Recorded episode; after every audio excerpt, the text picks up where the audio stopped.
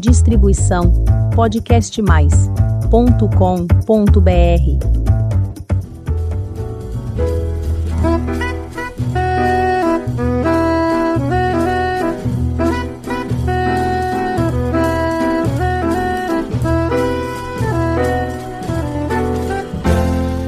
Olá, eu sou a Elizabeth Junqueira do canal Avosidade.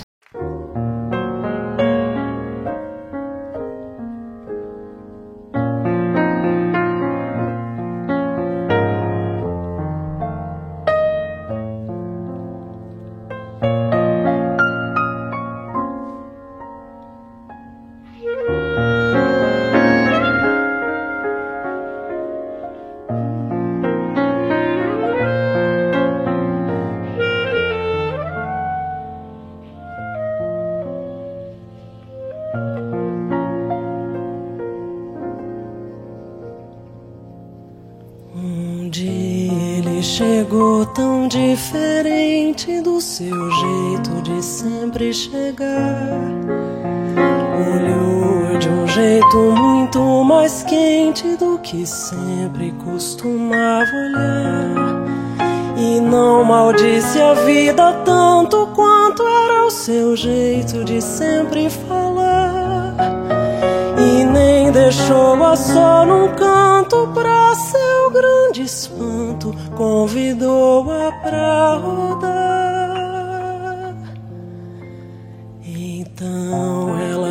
Fez bonita como há muito tempo não queria ousar.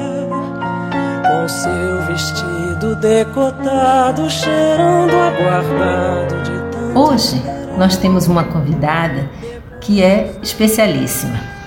Ela é filha do grande arquiteto Vila Novas Artiga. Ela é escritora, mas hoje ela não vai falar do seu pai. Vai falar de uma pessoa muito especial que é a sua mãe, Virginia Artigas. Mas antes, vamos cumprimentá-la e perguntar um pouquinho sobre ela. Olá, Rosa, tudo bem? Tudo bem, tudo em ordem. Obrigado pelo convite e oportunidade de divulgar o livro, né? Conta um pouco sobre você, Rosa, que não foi para o desenho, não é? Foi para as letras. É, pois é. Na realidade, eu acho que eu fui destinada a cuidar de acervos, né? Eu fiz história na, na USP, sou formada em história, sou historiadora, trabalhei com pesquisa, trabalhei também na área cultural muito tempo, com, com produção cultural e, e, e dirigi alguns espaços culturais, como a Casa do Mário de Andrade, e, mas o que eu faço é pesquisa histórica e herdei dois acervos. Né? Um acervo do meu pai que é imenso, que a parte arquitetônica está toda já na Faculdade de Arquitetura e Urbanismo da USP, na FAO, e tem um, um arquivo pessoal dele. Tem um arquivo pessoal dele aqui bastante extenso, que está guardado aqui em casa, que um dia irá também para a universidade. Mas tenho também o acervo da minha mãe, que é um acervo de artes plásticas. Minha mãe foi artista plástica. E tem aqui, tanto espalhado nas paredes de casa, como guardado também bastante coisa, bastante, muitos desenhos, muitas coisas que ela fez. E foi sobre esses dois acervos que eu, nos últimos dez anos, eu fiz a parte mais importante da produção e divulgação desses dois acervos.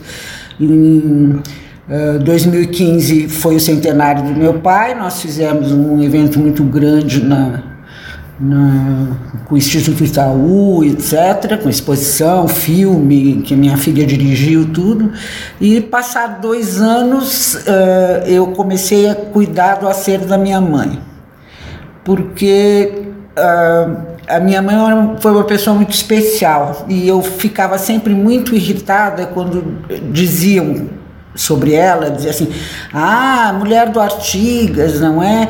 Então, atrás de um, de um grande homem tem sempre uma grande mulher. E eu ficava imaginando o quanto ela ficaria brava de ouvir uma coisa dessa, porque ela era uma personalidade completamente diferente e independente dele, né? É. E então eu falei, então eu tenho que fazer Jus.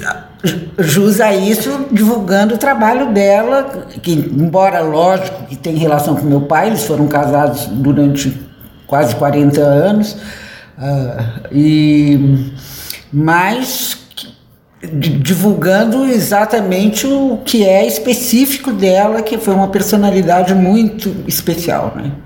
Pois é, você escreveu um livro sobre sua mãe, Virginia Artigas. E aqui é, digo ouvinte que o livro é maravilhoso. Já estou tendo aqui a oportunidade de me deleitar com ele. Mas, Rosa, quero ouvir de você, porque antes de chegar na artista, a gente tem uma história tão brasileira, de tantos é, desenganos e desmandos, e de, um, é, na qual Virgínia teve que crescer e florescer, não é? É, minha mãe é, foi um, eu falei que ela era uma artista, mas ela foi uma artista autodidata, né? Ela não, não teve oportunidade de estudar quando era criança, embora uh, pertencesse a uma família que vi, tinha alguma ligação com família tradicional paulista, etc., o que absolutamente não significou, para ela não significou absolutamente nada, né?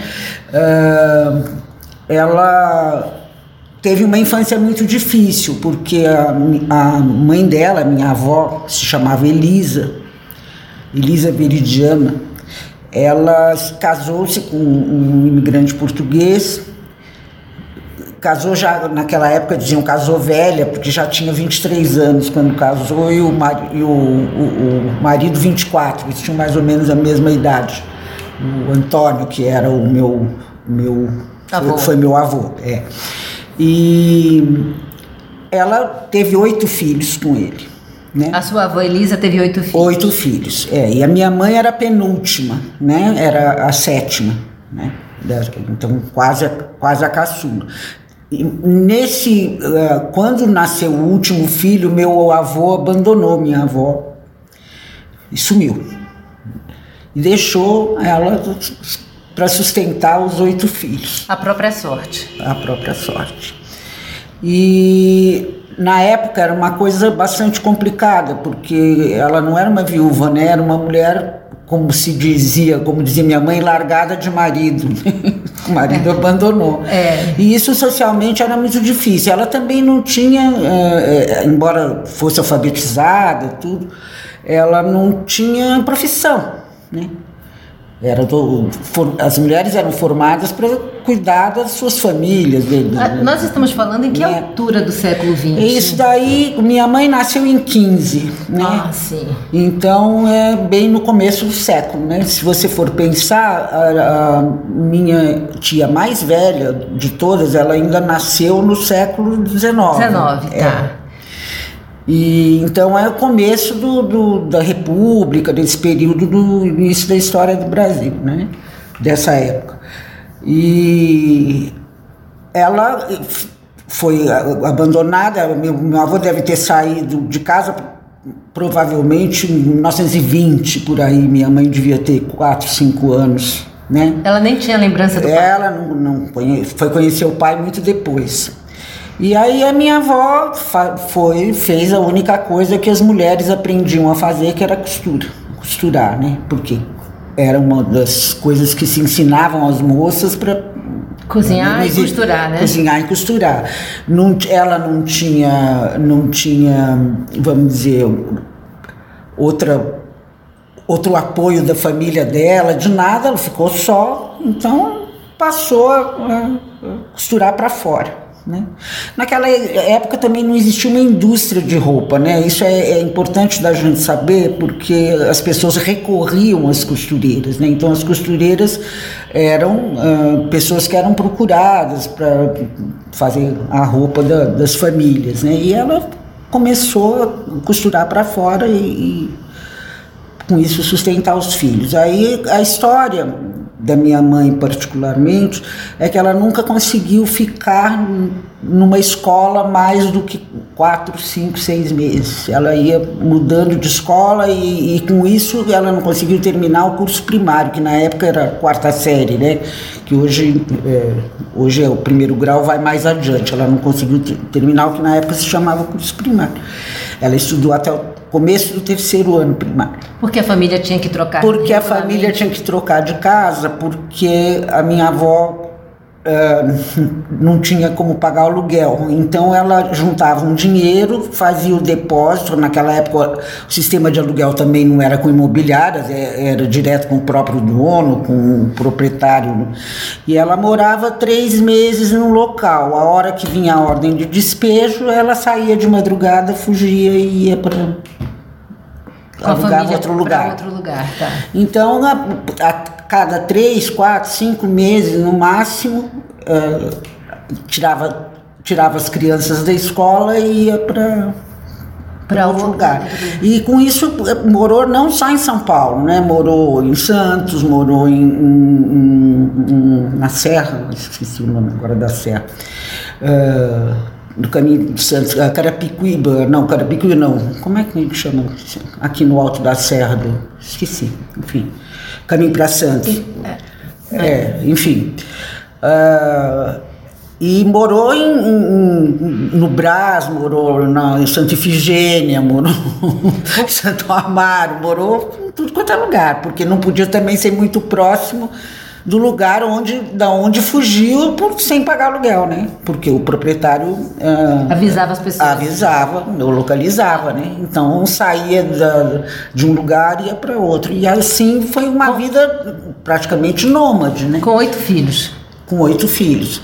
As mais velhas ah, logo se casaram e, quer dizer, na realidade uma só se casou. A outra, as outras arrumaram namorados, etc., amantes e, e, foram morar, mas também sempre em circunstâncias muito miseráveis, né? Não tinham como ajudar uh, economicamente a, a, a, mãe. A mãe né? e os irmãos é, menores, é. né? Então foi uma, uma vida muito difícil e, e eu tenho a sensação um pouco que porque o, o, livro eu fiz muito com base no que nas histórias que essas minhas tias irmãs da minha mãe que moraram sempre ao lado da nossa casa contavam e as histórias que a minha própria mãe me contava, né? Eh, elas eram umas contadeiras de história maravilhosas, umas memórias eh, inventavam muita coisa também com boas contadoras de história. Mas imagino que uma realidade tão dura, é, é. É, elas né, produziu muitas e muitas histórias, né? É, pois é.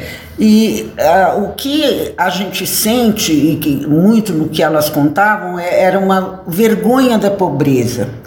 Eu, uh, eu acho que a elite, a elite brasileira tem esse, essa característica de fazer com que o pobre se sinta culpado pela própria pobreza. Né?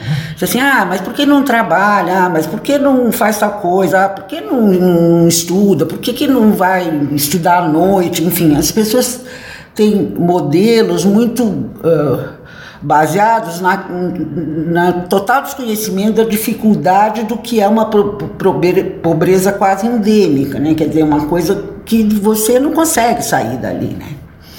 E embora naquela época até a, mobilidade, vamos dizer, particularmente das mulheres, se fazia muito através do casamento, de, casava com um homem mais rico, etc tinha essa possibilidade, tinha, eram sustentadas por amantes ricos e tudo, mas mesmo assim era, era uma coisa. E a minha avó tem, tinha essa característica de ter vergonha de ser pobre, porque ela não tinha sido pobre na, na, na, juventude. na juventude dela. E acho que parece é. que sua avó é o retrato das, das famílias brasileiras hoje, porque mais da metade das famílias brasileiras hoje é mantida e, e, sustentada por mulher, não é isso? É, isso, exatamente. É, a, a, a, as estatísticas do IBGE estão aí, os lares, os lares são... É, o que, o, o que hoje talvez as mulheres estejam mais, mais inteligentes é que sim, não tenham tantos filhos. filhos também. E, e, tem um nível de é, escolaridade é, melhor. Melhor, né? tem um acesso maior a coisa. Apesar de, é. às vezes, muito pobres também. É. Mas então, aí voltando, todos então, tinham essa coisa eu, da vergonha eu, da eu, eu queria um pouco contar essa história Sim. que uh, não é tanto a, a, história do Brasil no seu sentido da história da grande história do Brasil, mas da, da pequena história que eu brinco, que é as migalhas da história, né? Que é como todo, toda a, a história maior acaba criando, né? Uh, modos de comportamento e de, de, de, vamos dizer, de subsistência, de vida, de, de olhar para a religião, para a religiosidade, para que são específicas dessa condição do, do pobre uh, envergonhado e culpado da sua própria pobreza, né?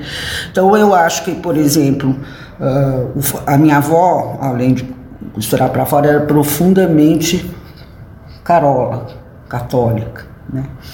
A minha mãe dizia que cada vez que eles mudavam de casa, uma das coisas que ela exigia é que a igreja fosse próximo da.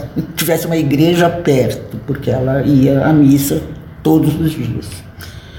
E a missa, eu até conto uma história de um meu tio, irmão mais novo da minha mãe, que ia, tinha uma deficiência física e ia se arrastando. Ela obrigava os filhos pequenos a irem na missa com ela às seis horas da manhã, porque era a missa que era a missa dos pobres, as missas, a missa dos que trabalham, a missa dos que sofrem, né? Era, não é, era a missa para purgar, né? Para purgar. E, e isso eu acho que também teve uma influência muito grande no que virou essa família, porque a boa parte da, das irmãs da mamãe, assim como a minha própria mãe, uh, inventaram religiosidades diversas, né? Algumas eram espíritas, as, outras, as outras, uh, algumas católicas, devotas, coisas, mas ao mesmo tempo lidavam com toda a religiosidade, vamos dizer, popular brasileira mais conhecida. Outra, minha mãe ficou absolutamente meu e meu esse meu tio, irmão mais novo dela, o Álvaro, ficaram completamente ateus, né? Também com tanta seis, seis da manhã, é, né? É. Coitados. Não, a, a, minha mãe contava que uh, ela disse que ela deixou de acreditar em, em, na religião, não foi nenhuma atitude intelectual de um ateu intelectualizado, né? Porque existe o ateísmo que está ligado Sim. ao pensamento científico, à razão. Ela disse que tal, quando né? ela tinha 13 anos, a mãe tinha morrido e ela fez uma promessa para que o o irmão mais novo dela, o Álvaro, que tinha uma deficiência física, que ele se curasse. Mas deu um prazo para fez uma promessa para, enfim, algum santo, não sei exatamente quem. E, mas ela deu um prazo, porque ela achava que promessa sem prazo fosse não, não tinha, era uma menina, né? Se tudo tem prazo, a promessa também teria que ter, né? É. Então ela disse, em três anos ele não sarar, ele não melhorar, eu, eu não acredito mais nada, porque essa, esse pessoal aí do, do deviam... céu não está me ajudando muito. Eles deviam ser muito próximos, né? É, Porque é, muito próximos. Sendo os dois, men é. os dois menores, né? É. Deviam ter ficado muito mais com a mãe e é. tal. E foram os que viveram mais tempo com, com, com, a minha, próximos da minha avó, porque as outras, como eu disse, alguns casaram, outro, outros saíram, enfim. Quem ficou ali no núcleo mais tempo foram os três mais novos, Irene, minha mãe e Álvaro, né? Irene é sua tia? É, minha tia. É acima da minha mãe. Tá. É.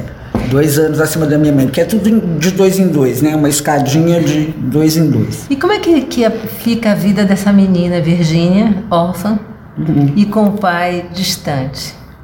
O pai desaparecido, o pai, enfim, né? É, ela eu acho que ela isso não a incomodou, não incomodou, porque eu acho que ela nem chegou a construir a ideia de, de ter um pai. Né? Porque ela era tão pequena que a vida dela é, acabou se construindo, a, a, referência que ela tinha do adulto era a mãe. Era a mãe, mas aí quando ela perdeu a mãe, né? É, quando ela perdeu a mãe, ficou com as irmãs, né? Então ela tinha as irmãs mais velhas, é, as três irmãs mais velhas da, da mamãe eram de 10, 12, 14 anos mais velhas que ela. Então eram já mulheres feitas, etc. E ela morou um pouco na casa de cada uma, né? E conseguiu estudar? Não, aí ela já, já, já tinha 13 anos, aí já não. não ela acompanhava muito, uh, uh, ela desenhava muito bem desde que era criança. Né? Tem até uma, uma história que ela conta, que não, eu nem, nem contei no livro, que ela ilustrava a lousa para a professora quando estava numa das escolas que ela teve, que era uma escola de freiras. E a professora pediu para minha avó que desse a minha mãe para ela criar. Uhum. Naquela época era muito comum isso, né?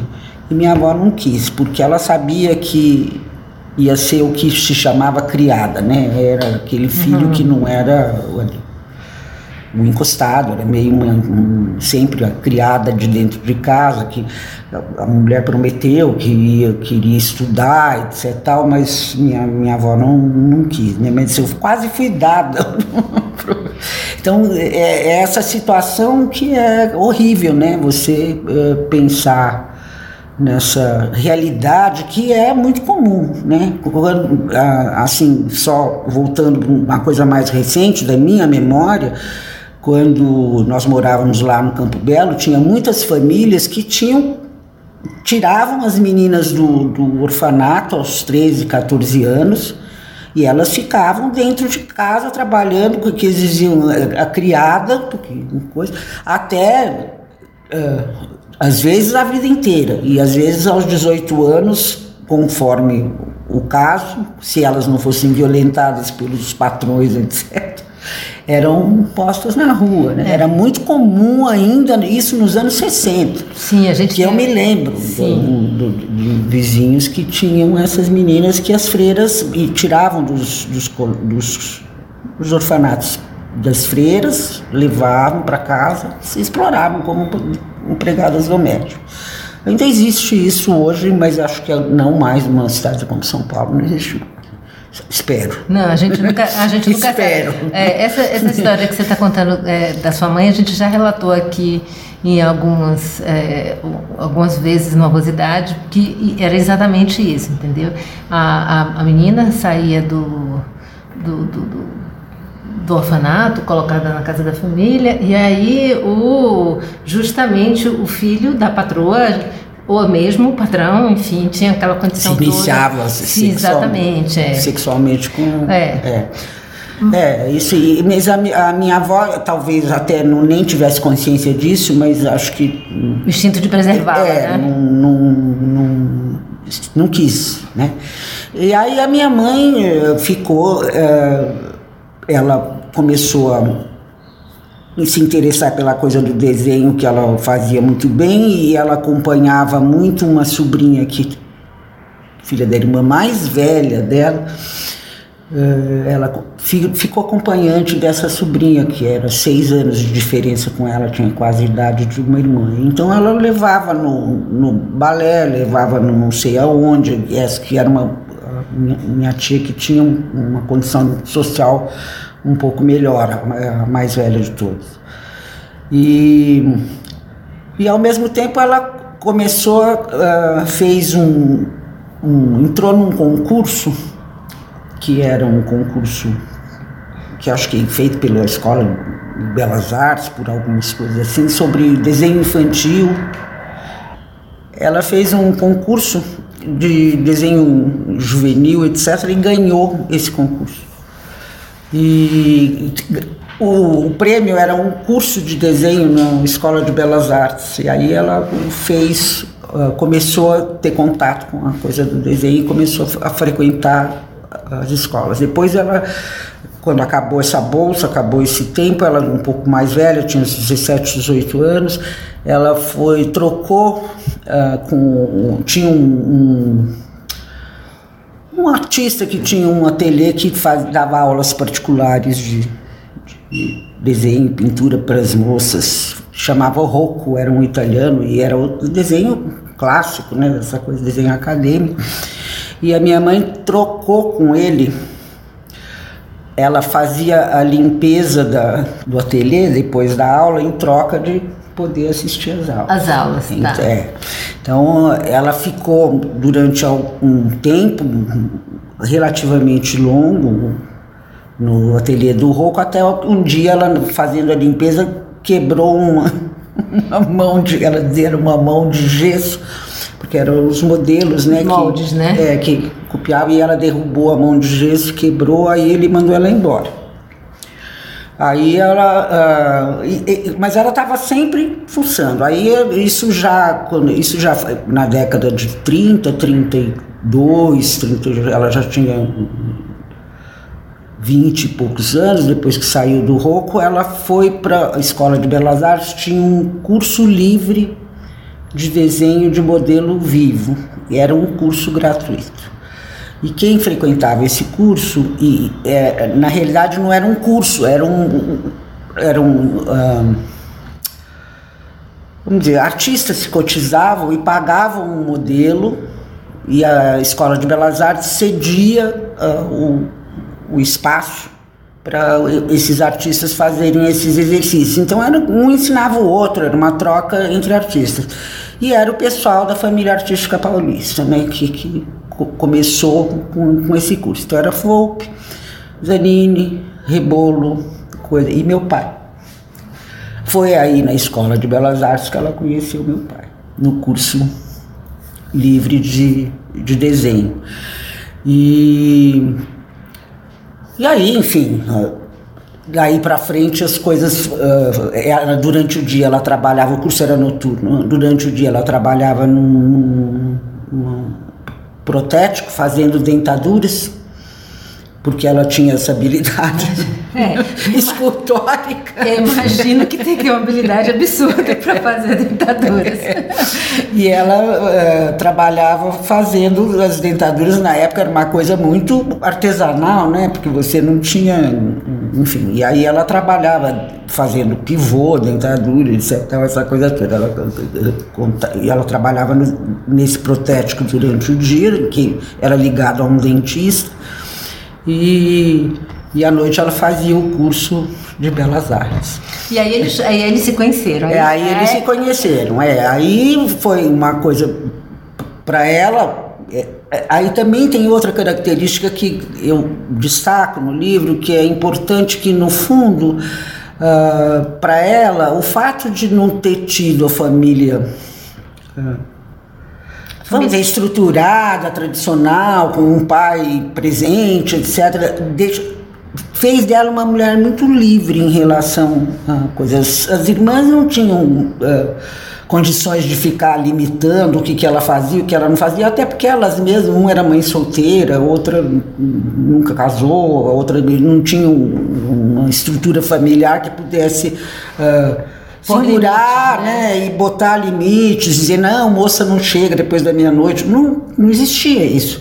Então isso para ela foi, criou uma uma, uma liberdade interior que é até interessante porque as melhores amigas dela nessa época eram todas filhas de judeus alemães, alemães fugidos do, do, do, do nazismo. nazismo, sim. Do, e eram de, filhos de filhos de intelectuais, então eram mulheres mais livres. É, e o de Weber, que foi durante muito tempo é, caricaturista do jornal Estado de São Paulo, que era uma figura, foi casada com Cláudio Abramo. Então era, eram mulheres muito especiais, que eram as amigas dela. Né? Completamente é, diferente é, do que se tinha é, numa São Paulo é, absurdamente São Paulo, provinciana. São Paulo né? que era, uh, existia, lógico, tanto existia que estava lá, mas que não pertencia ao, ao, conhecimento do cotidiano, uhum. era gente, mulheres que trabalhavam, era gente muito uh, especial.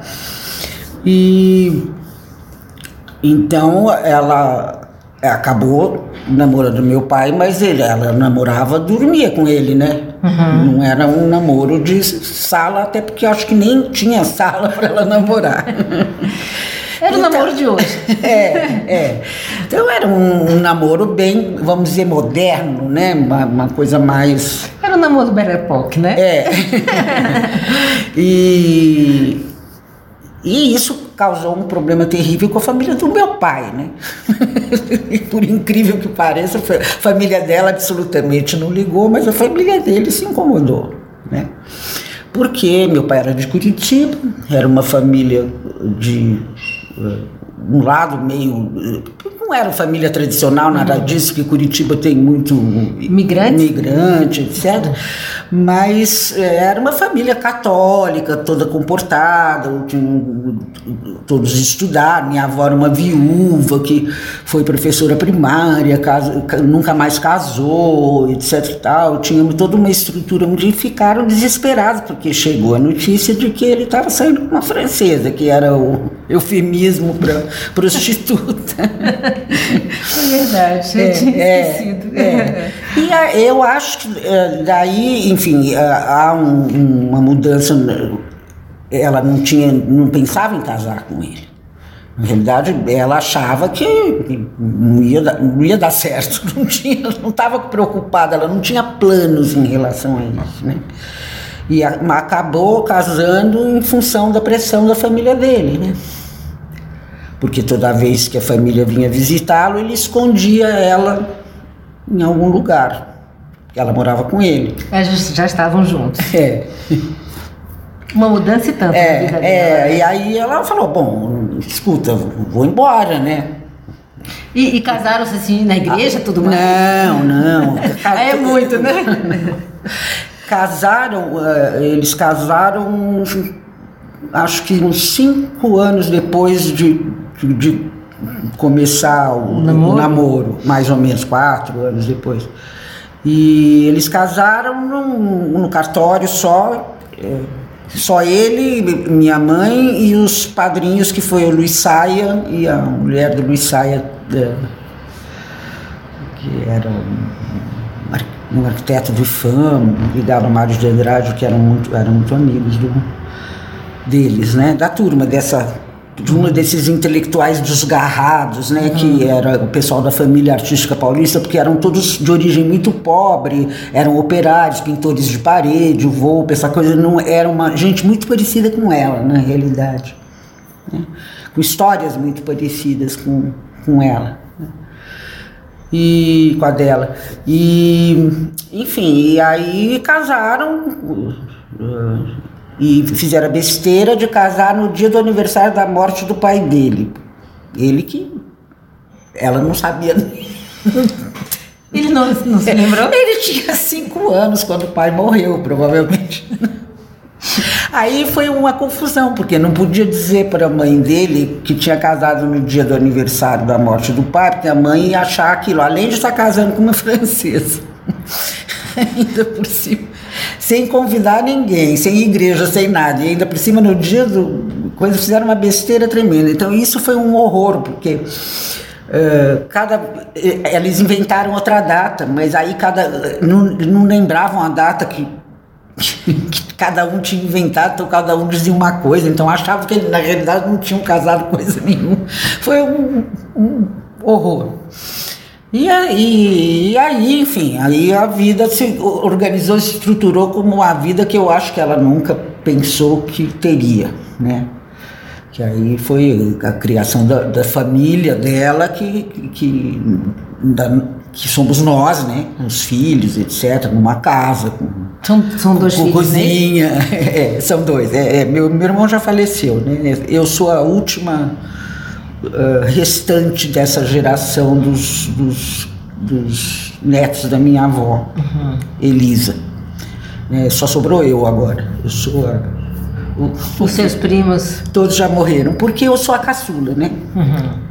E eu sou a mais nova. E os meus primos eram 20 anos mais velhos que eu, eram mais próximos da minha mãe do que, do que de mim, né? porque eram filhos dos irmãos mais velhos dela.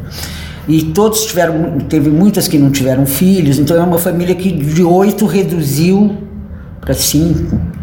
Que grande é. responsabilidade de contar toda essa história, né? É. Senão todos é. ficariam É, na época que eu escrevi o livro ainda não tinham todos morrido. Meu irmão e a minha prima Elisa, que foi, foi criada com a gente em casa também, criada pelas minhas tias, ainda não tinham falecido. Minha Elisa faleceu o ano passado, mas agora só sobrou eu. Mas um pouco eu acho que ah, também esse desejo de contar essa história é um pouco isso também, porque os meus filhos conheceram muito poucos avós, porque minha mãe foi uma mãe velha para a época. né? Ela, é, o meu irmão nasceu, ela tinha 32 anos. E eu, quando nasci, ela tinha 35 anos, que na época, hoje em dia as mulheres dão à luz com 40, etc. E tá tudo bem, né? Tudo bem. Mas ela, eh, com essa história de demorar para casar, depois viajar para os Estados Unidos, depois, enfim, não, eles não tinham um plano da constituição da família pequeno-burguesa como, como. Eles eram meio. Uh, vamos dizer. Seriam hippies se fosse nos anos 60. E essa trajetória ao lado dele, é, a gente tem muitas coisas da história do Brasil também, não é? Porque Sim. o seu pai foi, foi perseguido pela ditadura, Sim. que algumas pessoas tentam dizer que não houve, né? Mas é, é, é, é e teve várias implicações da história do Brasil sim, sim. Que, que, que, eles estiveram envolvidos, não é isso? Sim, sim. É, a minha mãe, ah, nos anos. Ele, ele, os dois entraram no Partido Comunista em 45. O Partido Comunista era legal, né? Sim. Na Constituinte de 1945, depois da ditadura do Getúlio. Aí eles uh, viajaram para os Estados Unidos. Quando voltaram, uh, o, o, o, Partido Comunista tinha sido uh, colocado na ilegalidade, né? Então Sim. eles passaram a ser uh, militantes clandestinos, não existia mais o partido para coisa. Meu pai tinha uma atividade muito clara que estava ligada ao movimento dos arquitetos e à universidade, etc., essa militância mais na área intelectual. E minha mãe. Uh, ela tinha essa característica de ter essa origem humilde dela, uh, marcou muito a, a, forma dela encarar o mundo, né?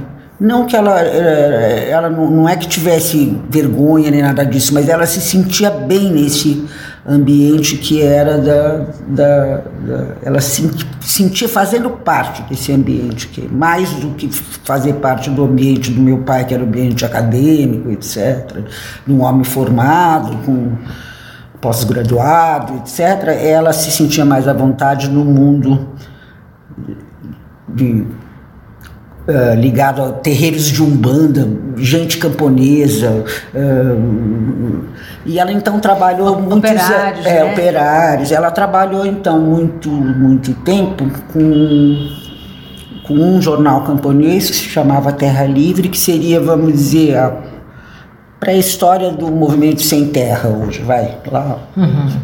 O que seria hoje o movimento sem terra, só que lá atrás, muito menos significativo, talvez, hoje, muito mais modesto, etc. E ela trabalhou para esse jornal durante muito tempo e desenhava de madrugada, quer dizer, ela cuidava da casa da gente durante o dia, dos, dos filhos, e aí a hora que a gente ia dormir, que era Naquela época as crianças dormiam cedo, não tinha televisão, ficava, né? E aí ela desenhava, ilustrava esses jornais. E também um jornal operário que se chamava Notícias de Hoje, que ela também desenhava. Mas ela era funcionária, ela recebia um salário para desenhar para Terra Livre.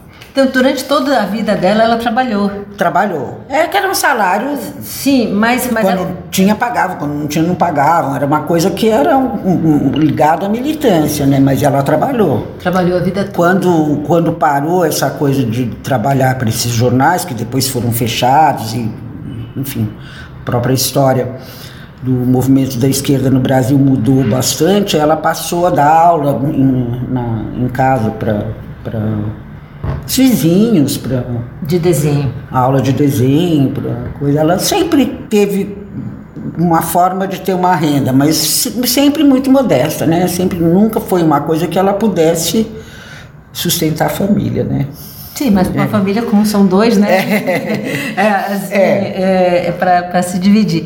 E é, esse, esse tempo todo, é, você, você na, na, como filha, lembra desse engajamento? Dessa, Lembro, dessa, opa. Dessa... Lembro porque a gente, inclusive, era treinado, né, de alguma maneira, para esconder essas coisas. Eu brinco, eu falei, eu fui trabalhar com história, eu sou uma pessoa que a vida inteira fizeram com que queria fizeram um esforço para que eu esquecesse coisas. É, né?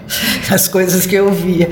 Então, enfim, a frequência lá, de, nós morávamos num bairro que era fora do centro de São Paulo, em Campo Belo, hoje é um bairro classe média alta, tudo ali perto de Moema, mas na época era praticamente só a nossa casa e, e umas poucas casas de, de imigrantes alemães.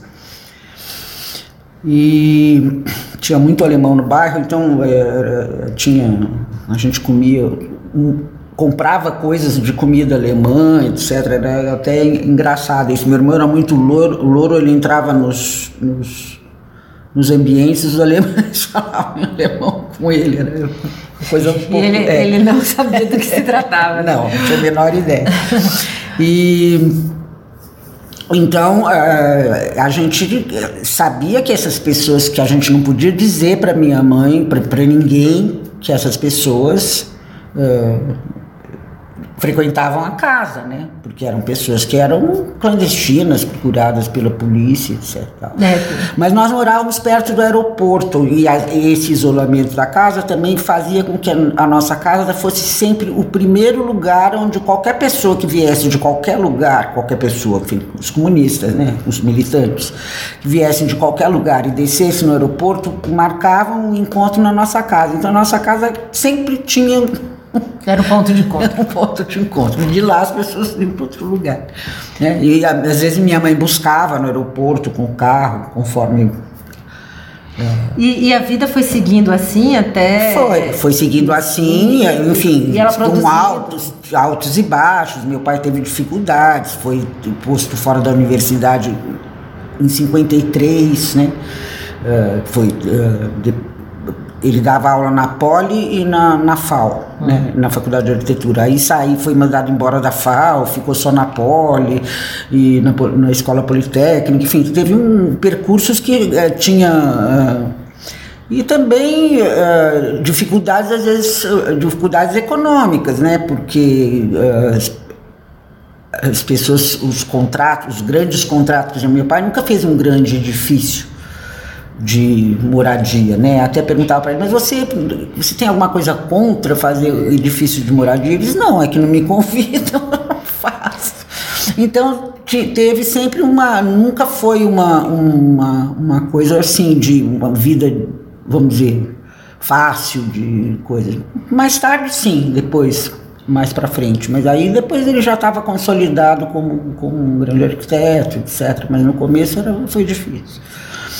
E, e ele tinha aquela coisa daquela dedicação pela universidade, era um homem que estava eternamente dedicado a alguma coisa, nunca tirou uma, um período de férias na vida para viajar com a família. É uma, uma, uma realidade bastante vamos dizer, peculiar. E que você destaca dessa fantástica personalidade da sua mãe? Além da, desse engajamento social, porque na verdade é isso, né? Ela tinha, ela tinha muita simpatia pelos movimentos, pela própria história, da artista. Uhum. O que você destacaria além dessas duas grandes, é, vamos dizer. É, eu brinco, eu, eu falo que eu acho que a minha mãe foi uma eu brinco, uma proto-feminista, né? Porque, na realidade, né, não existiu o movimento fem, feminista construído como, como sim hoje, organizado, ou mesmo posteriormente. Mas ela tinha uma coisa muito engraçada, porque ela era um.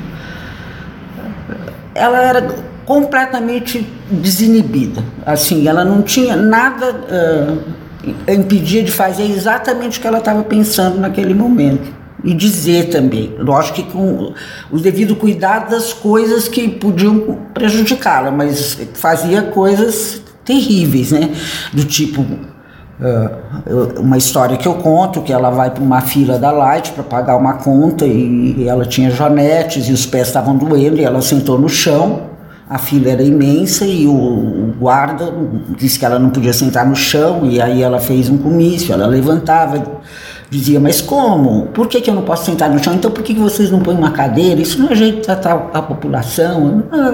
E era assim, sempre.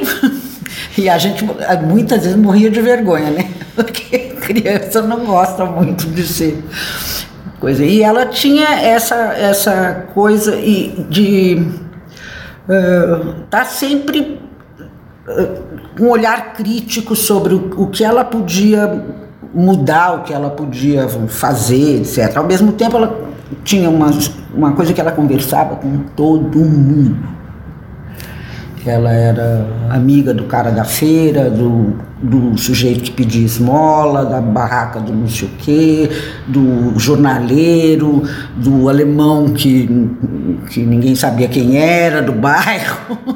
Enfim, ela tinha essa coisa, era conhecidíssima por ali e tinha não tinha, era amiga de todo mundo, todo mundo conhecia, todo mundo sabia tudo, é, dela, etc. Era engraçado. E depois, uma certa época, ela passou a ser amiga dos meus amigos, né? Uhum. Que na década de 60, quando começou o movimento estudantil, etc., a gente participava, né, movimento secundarista, essa coisa, e os meninos iam muito em casa, porque a nossa casa tinha, arquitetonicamente, era uma casa que permitia essa, essa farra, né? E, e a minha mãe, por outro lado, embora a gente tivesse uma família organizada, com almoço, janta, tudo direitinho, a cabeça dela não era essa. Né? ela fazia tudo organizado, etc., mas a cabeça dela era. Não trancava a porta, as pessoas entravam a hora que queriam, caía a bola dos meninos da coisa, ela falava assim: pode pegar, pula o muro, não tem importância. Era assim, uma total anarquia do ponto de vista da, da relação com as pessoas. Ela não tinha dizer não pode, ah, então vamos, quantos tem para almoçar? Dez? Tá bom, então dez. Inventava jeito de fazer almoço para dez, depois botava todo mundo para lavar louça, é, varrechando a cozinha. Ela não, não tinha. E os, os meus amigos passaram a ser mais amigos dela do que meus. Às vezes eu saía, ia fazer outra coisa e meus amigos ficavam lá. Né? Eu voltava, eles ainda estavam conversando com ela. E os amigos do, do, meu irmão também, que eram os alunos do meu pai, né? Porque meu irmão fez era arquiteto, fez FAO também. Então os, os alunos do meu pai, amigos do meu irmão, também abandonaram o meu irmão e o meu pai e passaram a ser amigos dela. Ela era uma farra. É, né? A casa diária, diariamente, pelo menos não tinha um fim de semana que não tinha uma, uma multidão. E ela no, no, no, meio, ela, as pessoas. Eu deixava a porta aberta, as pessoas entravam, ficavam sentadas esperando a gente chegar. Era, não, era uma uh, coisa completamente uh, anárquica, ela não tinha mesmo, não, não pôde ter essa estrutura da, da da organização familiar, uh, né, que você convida as pessoas. Né? Era uma... E, e Rosa, que esse papo ótimo, só para a gente fazer uma remate, claro que depois a gente vai fazer todos os convites para as pessoas lerem o livro, porque é fantástico. É, talvez você já, já tenha feito essa pergunta para você algumas vezes. É, como é ser filha de um casal tão absolutamente diferente do, do, do, do, do, convencional. É, no fim eu acho que eu sou muito convencional, né? Que eu tô casada há 42 anos com o mesmo homem, tenho uma família estruturada, dois filhos, estudei, me formei, trabalhei, então, quer dizer, como produto eu sou, acho que igual. Uh, mas como é que você se sente mas, em relação é, a pais tão é, especiais? Não, eu me percebo hoje, mas eu não me percebia na época, Sim. né? Porque uh, eles eram a minha referência, assim como a minha mãe tinha referência da. não tinha referência de um pai porque não tinha pai presente, eu, para mim, a minha mãe e meu pai eram aquelas pessoas que estavam lá. Eram... então eu não, não percebia, eu comecei a perceber isso muito uh, depois, né? Uh, até da relação dela comigo, porque conforme eu fui ficando mais velha, ela foi deixando de ser minha mãe no sentido tradicional da coisa. Não que não fosse amor de mãe, essa coisa, não é isso. Mas ela, eu me transformei numa amiga dela, assim como os meus amigos. E é engraçado que isso mais comigo e menos com meu irmão. Meu irmão, acho pelo fato de ser homem, ela sempre teve essa coisa dessa família muito feminina, né? Essa coisa das mulheres todas, eram seis mulheres, né? seis filhos, fora minha avó, né? Não ter a presença masculina não ser dominante na coisa, então ela tinha. Eu me transformei amiga dela, então é, a gente às vezes, ela vinha às vezes em casa me visitar, eu já casada, já com filho, ela vinha ver as crianças. Ela sentava, a gente abria uma garrafa de vinho, ficava conversando. Batendo papo. Né? conversando. Às vezes o Reginaldo chegava à noite, mais tarde, ele dava aula, não sei o que, ele estava lá. A gente lá, na época, nós, duas fumávamos, a gente fumando e, e conversando, e conversávamos sobre coisa. Ela virou minha amiga. Né? Não tinha mais a, a relação uh, de ela tinha cuidado, tinha coisa, eu não sei te dizer, mas acho que ela me, me falava sobre absolutamente tudo. Uhum. Coisas que eu acho que mães não falam para filhas. Né? Acho que não. não. Especialmente, ela viveu até quando? É, é. Quando foi que ela faleceu? Ah, ela faleceu, eu, era, eu tinha 40 anos. Ela faleceu em, cinco anos depois do meu pai. É, ela foi um processo muito doloroso para ela, porque ela perdeu todos os irmãos numa sequência de de foram morrendo, né? eram mais velhos que ela, com exceção de uma que morreu bem antes, o resto foi morrendo assim na sequência e ela ficou só sem uh, sem coisa os, os, jovens amigos dela todos foram tratados suas vidas casaram etc, etc, etc. então ela ficou muito só e muito triste, eu acho. É, a gente fazia um esforço para coisa, mas ela ficou, achou a perda do meu pai foi muito pesada, não só do ponto de vista da companhia, porque eles tiveram também uma relação é, de casamento bastante aberta, né? E, mas é, acho que de uma mudança muito radical naquela vida que ela tinha, que era totalmente agitada, totalmente de coisas, os amigos, as coisas começaram a, a morrer, a coisa e, enfim, é, ela morreu de tristeza, eu acho, é, de falta de, de coisa que filho, por mais amiga que eu fosse, não dava para suprir. Não suprir, exatamente. É, é. Então, mas, mas ela, eu acho que assim, eu, isso que eu estou dizendo, eu percebi que eles eram diferentes, eu acho que quando eles passaram a me tratar de. Eu me entendi diferente né, das outras pessoas na relação com ele. E meu pai era uma figura interessantíssima. Eu lembro que uma vez eu virei para ele, minha mãe acho que estava viajando, virei para ele e falei, pai, eu vou, eu devia ter uns 16, 17 anos. Falei, pai, eu vou viajar com os amigos, vou acampar em Búzios. Ele não perguntou com quem eu ia, quando eu voltava, como eu ia, nada. Ele enfiou a mão no bolso e perguntou assim, quanto você precisa? Esse era meu pai, entendeu? Ele não. É, né? É, era. É, acho que ele não tinha nem a capacidade de, de pôr na cabeça dele que ele devia cuidar do que eu. Mas cuidava é, do jeito que achava que dava certo. É. Né? Então, essa, eles eram realmente bastante especiais, né? E eu acho que, eu, eu às vezes, até eu já falei isso para você hoje, né? Eu, de repente eu sou muito careta para. somos, somos como somos, né? E tem mais alguma coisa, Rosa, que você gostaria de dizer? É, eu, eu acho que assim. É, eu gostaria muito de, de que as pessoas conhecessem a obra artística da minha mãe, porque eu acho que isso foi uma das coisas que. É, que ela sentiu não ter tido uma, uma, vamos dizer, uma presença maior do ponto de vista da, da, da profissão como artista. Né? Ela fez algumas exposições, mas sempre muito, um processo sempre muito difícil, sempre uma coisa, não teve uma, ela não fez parte do mundo da arte no sentido maior, né? E eu até compreendo por quê. O fato de ser mulher é, um, é uma delas, né?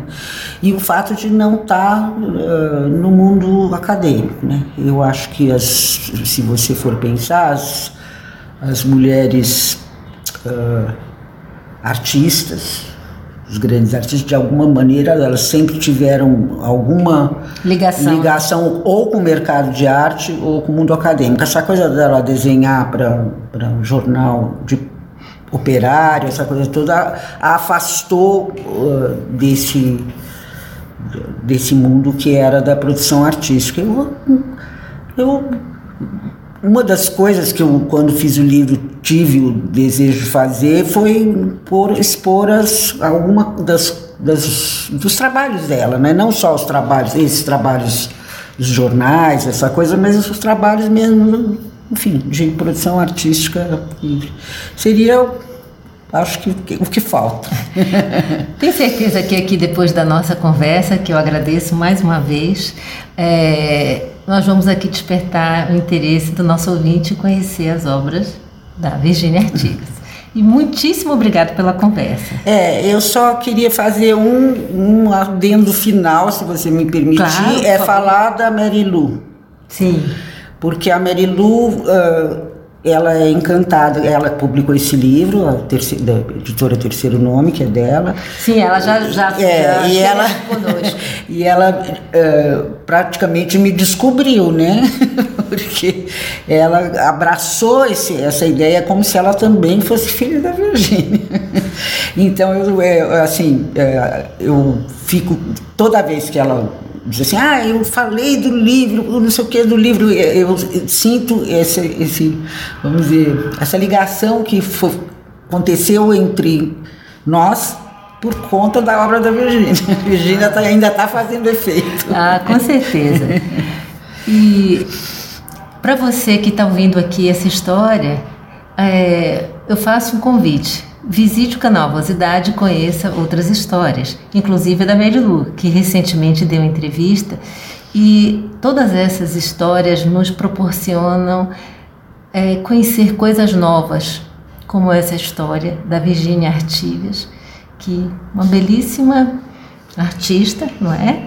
E também quanto da história do Brasil e quanto do contexto da vida das mulheres nesse país foi e é difícil. Muito obrigada pela companhia e toda quinta-feira às 16 horas nós temos um encontro. Tem episódio novo. Muito obrigada e até o próximo episódio.